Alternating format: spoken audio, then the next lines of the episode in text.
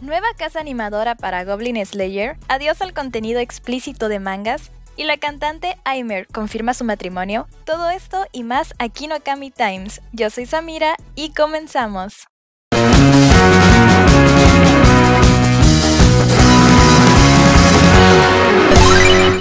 El anime Bleach Thousand Year Blood War ya tiene fecha de estreno en Disney Plus Latinoamérica.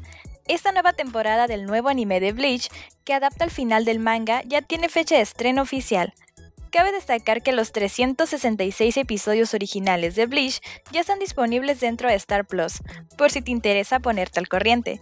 Y con respecto a los 13 capítulos de la primera temporada de Thousand Year Blood War, esos llegarán a toda Latinoamérica el próximo 22 de febrero. Esto confirmado de manera oficial por las cuentas oficiales de Star Plus Latinoamérica.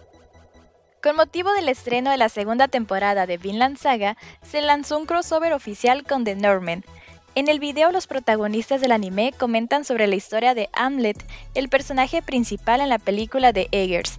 Y como esta historia les es bastante familiar, llegando incluso a decir que de algún modo la trama del largometraje imita la suya.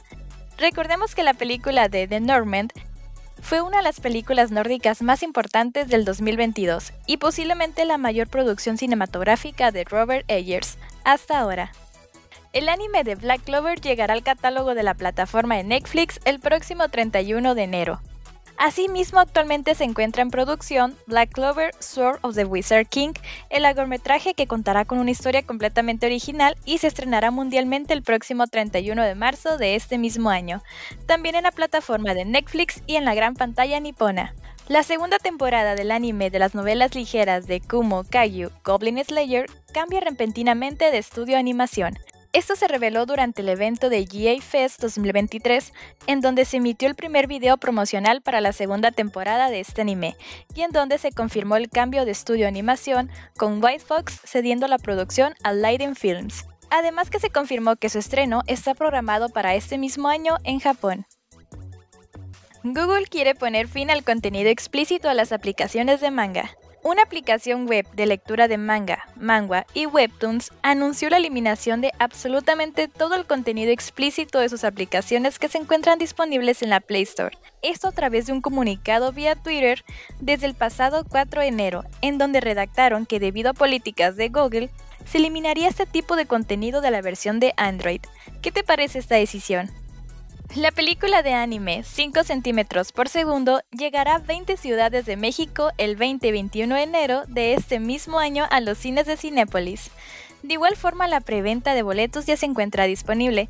Entre las ciudades confirmadas se encuentra Ciudad de México, Toluca, Ciudad Juárez, Chihuahua, Torreón, Monterrey, Tampico, Aguascalientes, San Luis Potosí, Querétaro, Tijuana, Guadalajara, Puebla, entre otras. Lamentablemente mi pueblo no se encuentra entre esas 20.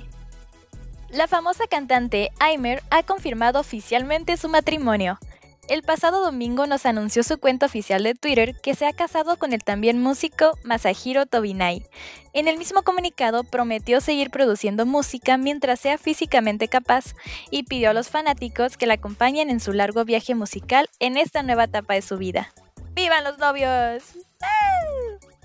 La plataforma de Star Plus confirmó que la segunda temporada de Tokyo Revengers estará disponible en transmisión semanal, no mensual ni diaria semanal.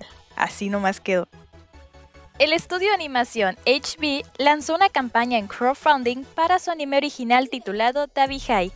Esta serie anime se centra en Akari Yashima y Nagi Kitayama, dos estudiantes de secundaria que viajan por Japón para encontrar los lugares donde Onesan solía visitar. Dicha campaña está activa desde el pasado 29 de diciembre y tiene como objetivo el poder financiar la publicidad y promoción de este anime. Gears of War está de regreso, pero no como te lo imaginas.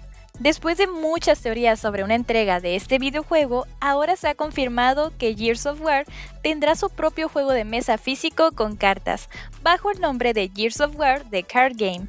El responsable de este proyecto es nada más y nada menos que Steam Forget Games, la misma compañía responsable de las adaptaciones de mesa de Elden Ring, Dark Souls, Resident Evil 2, Horizon Zero Dawn, Devil May Cry y muchos más.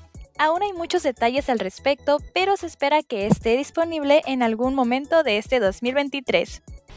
Y esto ha sido todo por Okami Times. No se olviden de seguirnos en todas nuestras redes sociales como Okami-sama TV y como siempre los invito a seguir y escuchar nuestros programas hermanos como Doblaje Manía, Take Up y Estación Okami. Yo fui Samira y recuerda, mantente lejos de la piñata si el que te pega no se ha quitado la venda.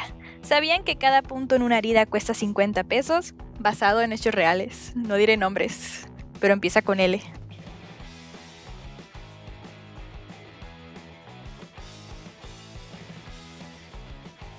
Digan adiós a su contenido cochinos.